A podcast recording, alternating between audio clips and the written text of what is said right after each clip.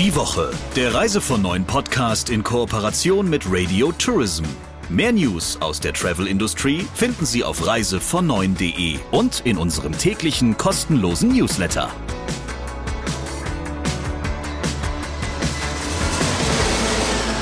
Das ist die neue Ausgabe des Reise von Neuen Podcasts. Sie merken, ich habe nicht zu viel Whisky getrunken, sondern bin leider ein bisschen erkältet. Deswegen übergebe ich jetzt das Wort an den Chefredakteur von Reise von Neuen, Christian Schmicke. Danke, liebe Sabrina, und vorab schon mal gute Besserung an dich. Ja, ich habe mich auch diese Woche wieder mit jemandem unterhalten, völlig überraschend. Und vielleicht fange ich mal thematisch an. Seit Beginn der Corona-Pandemie wird ja eigentlich ständig durchs Dorf gejagt die Aussage, dass Corona ein ganz großer Motor für die Digitalisierung in der Touristik sei. Und da habe ich mir gedacht, ich möchte mal gerne mit jemandem reden, der tatsächlich beurteilen kann, welchen Einfluss denn die Pandemie auf das Digitalisierungsgeschehen in der Branche hat. Und da kam mir ziemlich schnell der Frank Müller in den Sinn. Der ist Chef der vor über 20 Jahren gegründeten Webdesign-Agentur CFM. Die machen alles Mögliche vom tatsächlich vom Webdesign bis hin zu Buchungsstrecken und auch größere Projekte für kleinere und größere touristische Partner. Und der, so dachte ich mir, müsste eigentlich wissen, was es damit auf sich hat. Und der hat dir, wie ich finde, ein paar wichtige Begrifflichkeiten, die uns gerade so um die Ohren fliegen, ziemlich gut erklärt. Also für alle etwas zum Lernen dabei, wenn es um Blockchain, NFTs geht oder eben alles, was zur Digitalisierung und zu Zukunftsthemen gehört. Und hier kommt der Talk der Woche. Hallo Frank. Hallo Christian. In den vergangenen zweieinhalb Jahren hat es ja immer wieder geheißen, dass Corona sozusagen der große Trigger für die Digitalisierung in der Touristik sei.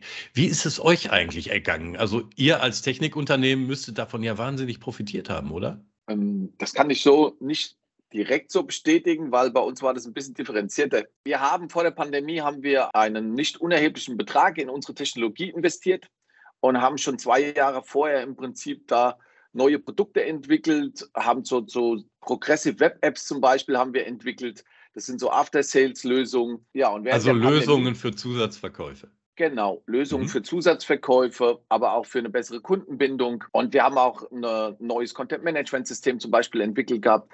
Ein neues Datenmanagement-System haben wir entwickelt gehabt für Non-Bookable Content. Also wir waren eigentlich auch vor der Pandemie schon sehr gut aufgestellt. Und wie die Pandemie dann losging, da hat es uns natürlich auch erstmal gebeutelt.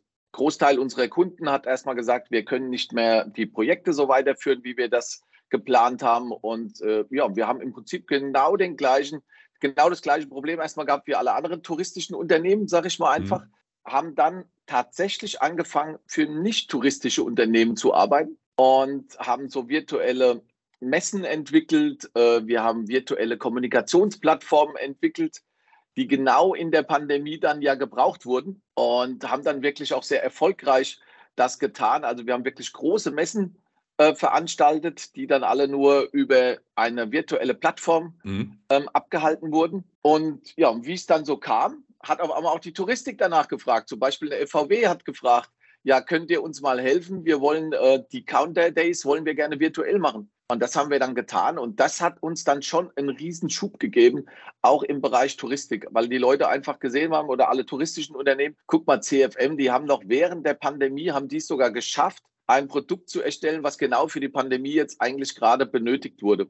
Mhm. Und ja, und das hat uns dann schon einen Schub irgendwie nochmal richtig gegeben, weil es auch nach außen haben die Leute auf einmal so uns wahrgenommen, dass wir wirklich innovativ sind und dass wir dass wir da tolle neue Sachen einfach gemacht haben. Wo steht denn jetzt die Branche nach mehr als zweieinhalb Jahren Pandemie in Sachen Digitalisierung? Also ist da wirklich so viel passiert, deiner Einschätzung nach insgesamt, wie man sich ausgerechnet hat? Das muss man auch differenziert betrachten. Es gibt Unternehmen, die schon vor der Pandemie auch angefangen haben, richtig zu digitalisieren und das konsequent zu tun. Und die dann auch während der Pandemie nicht gesagt haben, oh, wir machen jetzt alles dicht, sondern wir investieren noch weiter jetzt genau in diese Sachen, die wir eigentlich jetzt da brauchen, mhm. ne? wie zum Beispiel dann auch in die Kundenkommunikation, mehr Digitalisierung, leichtere Prozesse für die Mitarbeiter einfach auch zu, zu äh, schaffen. Und diese Unternehmen, die haben einen riesen Schub gemacht Und das sind auch die wirklich jetzt erfolgreichen Unternehmen. Das, das kann man ganz genau sehen. Ein Beispiel ist zum Beispiel Bentour. Bentour hat gesagt, nee, wir investieren gerade in der Pandemie und haben dann viel in Technik investiert und das kommt ihnen total zugute. Und äh, ja, oder ein Schau ins Land auch zum Beispiel, die schon immer viel in ihre eigene IT investieren, die haben einfach dann nochmal einen Schub gemacht, dann einfach während der, während der Pandemie. Und das mhm. sieht man dann einfach, wie erfolgreich die auch gerade sind. Andere wiederum, die haben ja dann zwei Jahre mal den Vorhang zugemacht und die haben es halt heute schwer und das sehen wir halt auch. Mhm. Zwischendurch gab es für Investitionen in IT auch mal Zuschüsse, ne? Habe ich das richtig in Erinnerung? Ja, die gab es. Da gab es auch viele Anfragen bei uns. Ähm, da muss ich aber auch dann sagen, da wurde dann irgendwas gemacht, schnell nur um diesen Zuschuss zu bekommen. Das, das habe ich ja ganz oft erlebt. Okay. Und das hat dann nicht immer den gewünschten Erfolg einfach gebracht. An die Bestandsaufnahme schließt sich ja immer die Frage an, wo die größten Baustellen sind. Und die kommt jetzt natürlich auch von mir. Was denkst du, Frank? Also die größten Baustellen sind immer noch die, dass äh, wir in der Touristik teilweise noch Prozesse haben, die so alt sind und so viel Arbeit erfordern, dass es, ähm, das macht uns einfach das Leben schwer in der Touristik. Das beste Beispiel sind hier Reisebüros. Es gibt wirklich Reisebüros, die mittlerweile so gut online sind und die so erfolgreich dadurch sind, weil sie einfach das Off- und Online miteinander kombinieren. Also mhm. sie haben noch die Beratungsleistung, nutzen aber wirklich gut auch diese, diese, diese Möglichkeiten, die es einfach gibt, auch im Online-Bereich. Und das sind die, ähm, das sind die Unternehmen, gerade bei den Reisebüros, wo wir sehen, dass das sehr erfolgreich ist. Ähm, wenn man aber mal sieht, Schnittstellen, also das ist ein Riesenproblem in der, in der Touristik. Da arbeiten wir immer noch mit teilweise Technologien, die 30, 40 Jahre alt sind. Da müsste okay. einfach mal wirklich dran, da müsste mal mehr aufgeräumt werden. Das ist sehr schwierig, ich weiß das. Man muss auch dazu sagen, ich meine, wir haben ja jetzt auch für viele andere Branchen gearbeitet. Die Touristik ist schon mit das komplizierteste und komplexeste, was es da so was wir bisher erlebt haben einfach. Deswegen ist es auch immer nicht so einfach, ja, diese Baustellen einfach zu beseitigen. Und woran hapert es da genau? Also wenn ich mir das Thema Schnittstellen so angucke, klar, es gab immer mal Bestrebungen, wo, wo ähm, ja, Unternehmen versucht haben, irgendwie ja, andere zu umgehen, ne? um irgendeine Direktanbindung am besten zum Kunden zu schaffen. Die Airlines sind da ja das beste Beispiel für. Also mangelt es innerhalb der Branche an einer Bereitschaft zur Kooperation deiner Einschätzung nach? Nee, da gibt es dieses tolle Wort oder diese zwei Wörter technische Schuld. Die Unternehmen haben sich oder ein Großteil der touristischen Unternehmen haben sich mittlerweile eine so große technische Schuld aufgebürdet, die sie einfach nicht so leicht loswerden. Das würde so große Investitionen erfordern. Also ein Und technischer die, Rückstand, um, damit ich es auch ja. verstehe. Okay. Genau. Du kannst dir das so über so vorstellen. Wenn zum Beispiel ein großes, ein großer Reiseveranstalter mit einem uralten Veranstaltersystem arbeitet, hm. Dann arbeiten damit Hunderte von Menschen. Dieses Veranstaltersystem ist angebunden an alles, an die Webseite, an alle möglichen Systeme in der Touristik also an, an Amadeus, an Traffics und so weiter und so fort einfach. Und jeder kann damit arbeiten. Und trotzdem ist es mittlerweile dann eine uralte Software, die nicht mehr das leisten kann, was es eigentlich leisten müsste. Und da mhm. müsste man eigentlich eine riesen Investition tätigen und dann sagen, so Leute, wir müssen jetzt, ob wir wollen oder nicht. Und diesen Schritt konnten viele Unternehmen nicht gehen in den letzten Jahren, weil, mhm. wenn wir mal ganz ehrlich sind, die Margen sind halt auch echt eine Katastrophe in der Touristik, auch vor der Pandemie schon. Und während der Pandemie haben sie dann erst recht gesagt, wir können das nicht jetzt tun. Und das ist im Prinzip so, ja, das ist für mich eigentlich das größte Problem, was wir in der Touristik einfach haben. Und jetzt gibt es ein paar Unternehmen, die haben diese technische Schuld oder die sind dabei, diese technische Schuld abzubauen. Und das ist das, was ich auch vorhin gesagt habe. Und das sind meiner Meinung nach auch wirklich diejenigen, die dann zum Schluss auch oben stehen werden und erfolgreich sind. Mhm. Seit einigen Jahren, ich glaube, der erste, der es so ganz groß aufgebracht hat, war der damalige TUI-Chef Fritz Jussen. Der hat schon vor vier Jahren, glaube ich, ganz viel über die Blockchain schwadroniert und äh, darüber erzählt, was das alles für die Touristik und natürlich für TUI bedeuten würde. Ich habe den Eindruck, das Thema führt im Moment nahezu jeder im Munde, aber die wenigsten haben es verstanden, mich eingeschlossen. Du als Technikfreak, bring mich doch mal mit einfachen Worten auf den Stand der Dinge, worum es da eigentlich geht. Also ich versuche das mal mit erstmal ein paar einfachen Definitionen. Die Blockchain, die wurde wirklich entwickelt, um Vertrauen in digitale Werte einfach zu schaffen. Ja, es geht, das Wort Vertrauen ist hier ganz, ganz, ganz wichtig. Mhm. Eigentlich ist die Blockchain nichts anderes wie eine dezentrale Datenbank, in der Transaktionen fälschungssicher eingetragen werden. Ja, also das ist mhm. der, der Riesenvorteil von der Blockchain ist, dass ich Sachen verifizieren kann und da fast kein Schmuh gemacht werden kann. Ich habe, glaube okay. ich, einmal wurde irgend, in irgendeiner Blockchain wurde mal ein Schmuh gemacht. Aber sonst ist es noch nie passiert. Es ist von jedem einsehbar, diese Datenbanken, und von jedem auch verifizierbar. Das ist ein ganz, ganz, ganz wichtiger Punkt, der dabei ist. Und desto mehr daran teilnehmen an so einer Blockchain, das ist ja so ein abgeschlossenes Universum, mhm. desto mehr Vertrauen wird es dann auch geben und desto mehr User werden dann auch daran teilnehmen und dann da Transaktionen auch tätigen. Okay, vorausgesetzt, dass darin nur vertrauenswürdige Akteure unterwegs sind, oder? Das ist die Voraussetzung. Aber um in so eine Blockchain überhaupt reinzukommen, können alle anderen Teilnehmer können ihr Veto dagegen einlegen. Mhm. Also das ist äh, tatsächlich so. Wenn eine Blockchain, wenn so ein eigenes Universum gegründet wird, dann tun sich ja immer mehrere Unternehmen zusammen. Mhm. Die gründen das und die sind dann auch erstmal, die Gründer sind dann immer diejenigen, die dann auch entscheiden, ob jemand anderes mit rein darf oder nicht. Und da okay. wird es dann schon immer mhm. geprüft. Also das ist schon, kann, da kann nicht einfach jeder reinkommen und dann hast du auf einmal so ein paar faule Nüsse da drin. Nee, das geht nicht. Ja, also für Hacker gibt es ja jetzt keine einfachen Einstiegsmöglichkeiten. Nee, das gibt's, okay. das gibt's nicht. Mhm. Was vielleicht für dich ja noch wichtig ist, was ein sehr großer Vorteil ist gegenüber, gegenüber anderen dezentralen Datenbanken oder Datenbanksystemen, das ist diese unglaubliche Geschwindigkeit, mit der hier Transaktionen getätigt werden können.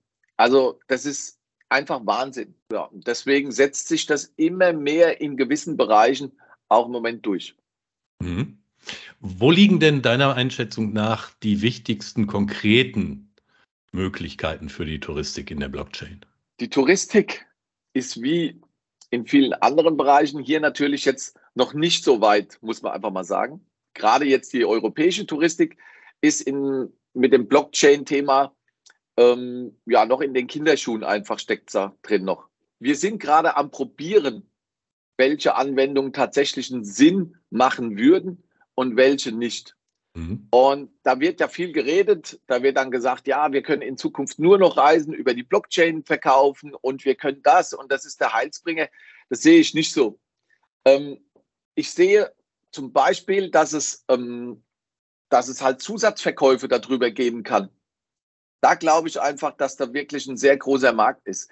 Ähm, das Thema NDC zum Beispiel von den Airlines, das ist ja sehr schwer umzusetzen. Mhm. Da arbeitet jeder wieder, da sind wir wieder bei dem Thema Schnittstellen und jeder macht da so sein eigenes Süppchen und irgendwie kommt es nicht so richtig in den Reisebüros zum Beispiel an. Das wäre zum Beispiel ein ganz konkretes Thema, was ich mir vorstellen könnte, was dann über eine Blockchain funktioniert.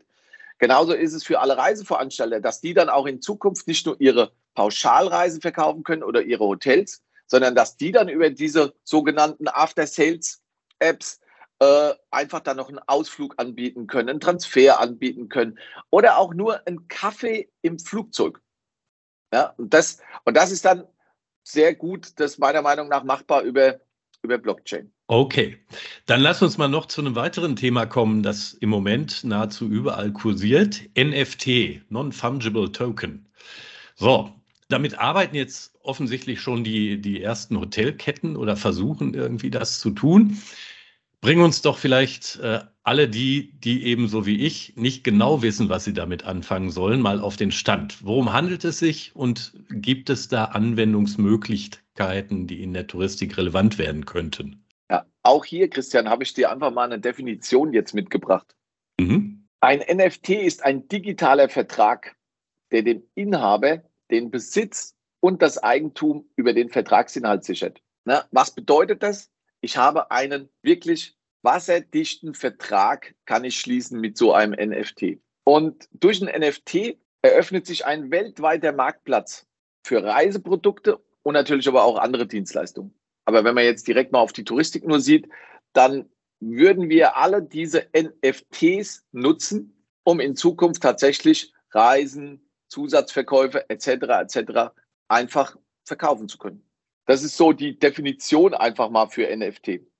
Mhm. Also ein NFT transportiert im Prinzip den Vertrag zum Kunden. Wenn ein Reiseveranstalter setzt jetzt ähm, eine Pauschalreise zum Beispiel in die Blockchain rein und mit diesem NFT transferiert er den Vertrag im Prinzip dann zum Kunden und der Kunde kann sagen, ich will diese Reise kaufen und damit wird dieses NFT übertragen zu dem Kunden und dem Kunden gehört jetzt und zwar komplett mhm. verifiziert und sicher diese Reise. Das ist eigentlich nur das ganze Geheimnis zu diesen NFTs. Hm. Im Moment ist davon ja häufig im Zusammenhang mit Kunstwerken die Rede eigentlich. Was steckt da dahinter? Ja. Da sagt das NFT, also du malst ein Bild. Das schaffst du jetzt irgendwie zu digitalisieren und das tust du in diese Blockchain rein und dann generierst du eine NFT für dieses Bild. Und das besagt hm. dann einfach nur, das gehört dem Christian jetzt dieses Bild und wenn du das kaufen willst, kannst du das nur vom Christian verkaufen. Und das ist ein absolutes individuelles Produkt jetzt, mhm. was es nur da jetzt so gibt bei dem Christian. Okay. Gut, ich glaube, das habe ich tatsächlich jetzt ein bisschen besser verstanden. Dann lass uns doch vielleicht zum Abschluss noch einen kleinen Blick in die Zukunft wagen. Du hast vorhin im Gespräch gesagt, ähm, naja, in Sachen Digitalisierung, da gibt es die einen, die haben eigentlich einen großen Rückstand und die haben sich lange nicht getraut zu investieren, in der Pandemie erst recht nicht. Und jetzt ist natürlich bei vielen Unternehmen, äh, sagen wir mal, das, was an Rücklagen da ist, auch nicht so dicke. Müssen wir davon ausgehen, dass sich der Unterschied zwischen denen, die frühzeitig investiert haben und die da vorangehen und denen, die ein Stück weit abgehängt worden sind, in den nächsten Jahren noch vergrößert? Da müssen wir von ausgehen. Da bin ich sogar ziemlich sicher, dass das äh, passieren wird.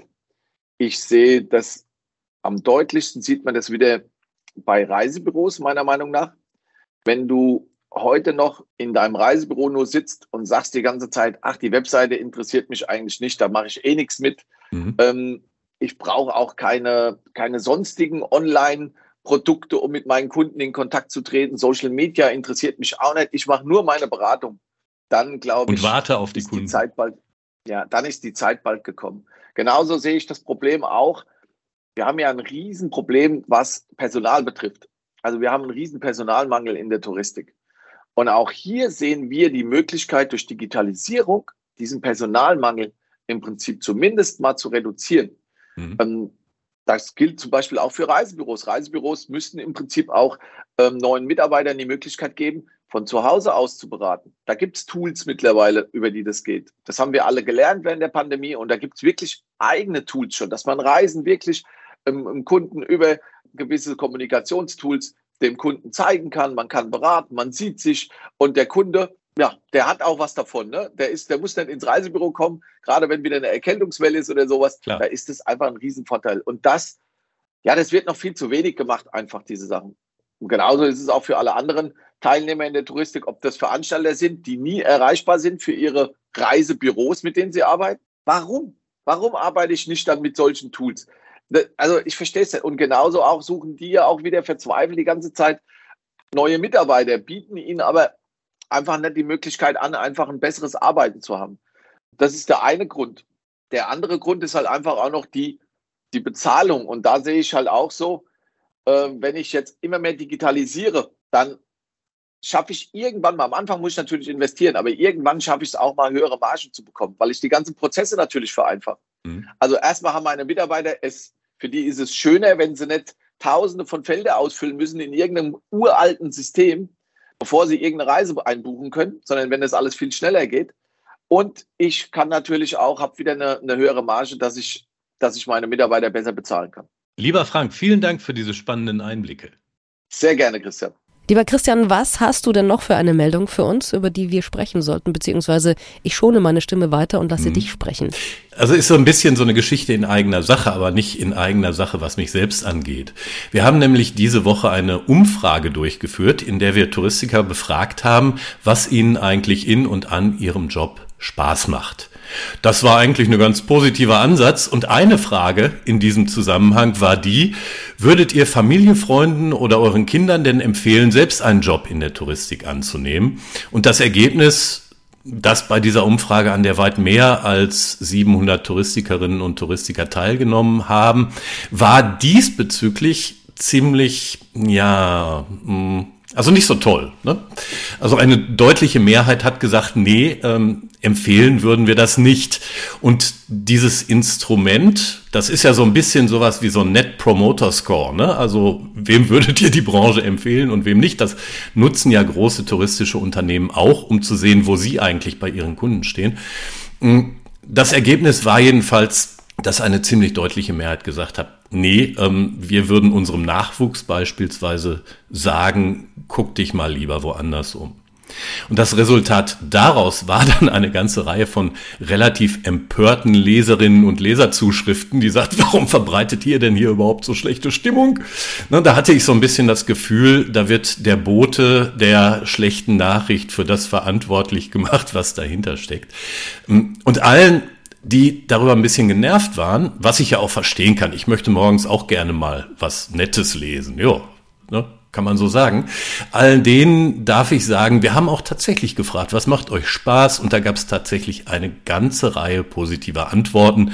So zum Beispiel von einer überwältigenden Mehrheit der Kolleginnen und Kollegen aus der Touristik, dass ihnen die Zusammenarbeit mit ihren Kunden und mit ihren Kollegen sehr viel Freude bereitet. Und eine Umfrage dient ja auch immer dazu, zu sagen, was kann man besser machen. Ich meine, das ist ja gerade das große Thema, dass das Image der Branche von allen Seiten bearbeitet wird und dass genau das ja transportiert werden soll. Warum ist das die beste Branche der Welt? Es macht ganz, ganz vielen Spaß und ich glaube, so eine Umfrage nutzt ja vielleicht manchmal auch einfach nur nochmal als kleiner Motivator, Dinge besser zu kommunizieren. Das also unser Reise vor neuen Podcast diese Woche und wir hören uns nächste Woche wieder. Dann beide wieder in unterschiedlichen Oktaven in der Stimme hoffentlich. Die Woche, der Reise von neuen Podcast in Kooperation mit Radio Tourism. Mehr News aus der Travel Industry finden Sie auf reisevon und in unserem täglichen kostenlosen Newsletter.